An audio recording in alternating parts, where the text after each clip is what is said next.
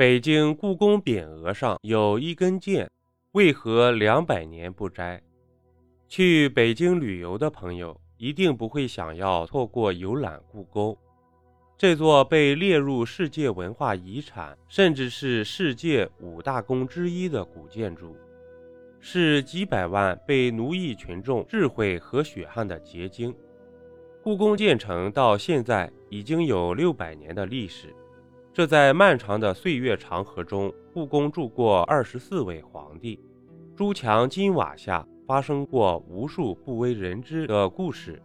这么一座宏大的紫禁城。眼到之处也不过是走马观花，并不了解背后的故事。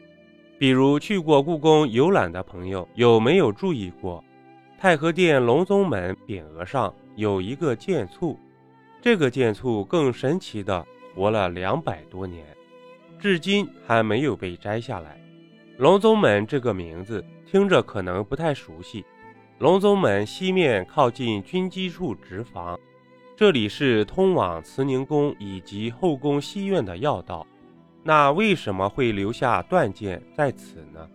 还生满了铁锈，这得追溯到一八一四年。那一年，嘉庆皇帝带着大批随从去到承德狩猎，几百名天理教教众趁此机会偷袭紫禁城。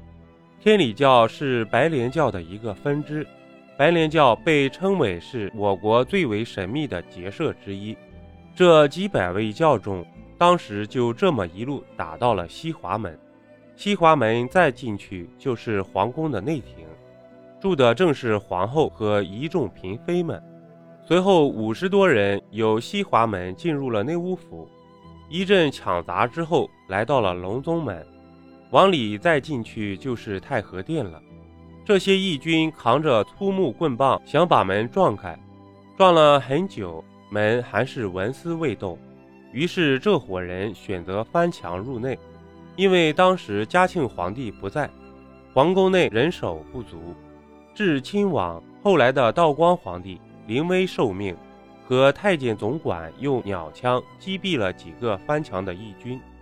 随后火器营的援军赶到。这些教众在一阵枪声中四散逃开，有些人被当场击毙，剩下的逃到了皇宫的各处，也在接下来的几天被抓住灭了口。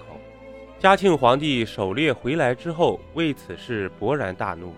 可奇怪的是，留在隆宗门匾额上的这半截剑簇，却没有拔出。我们都知道，紫禁城必须要定期维护。才能保持它的富丽堂皇。那是什么原因？在这之后的无数次翻修中，没有人动这根剑呢？就这么留了两百多年。关于这个剑簇，有许多有意思甚至怪诞的传闻。不过靠谱的说法是，皇帝将它留下是为了警醒后人，而且大清朝是马背上拿下的江山。射箭更是每一个男子必须要学会的技能，也许正是因为这样，对箭有更深的理解吧。除了这根留下两百年的箭簇，故宫内又何止这些有意思的事情呢？朱墙金瓦六百年，故宫留给我们的谜团又何止这些？本集播讲完毕，点个关注，订阅一下哦，下集我们不见不散。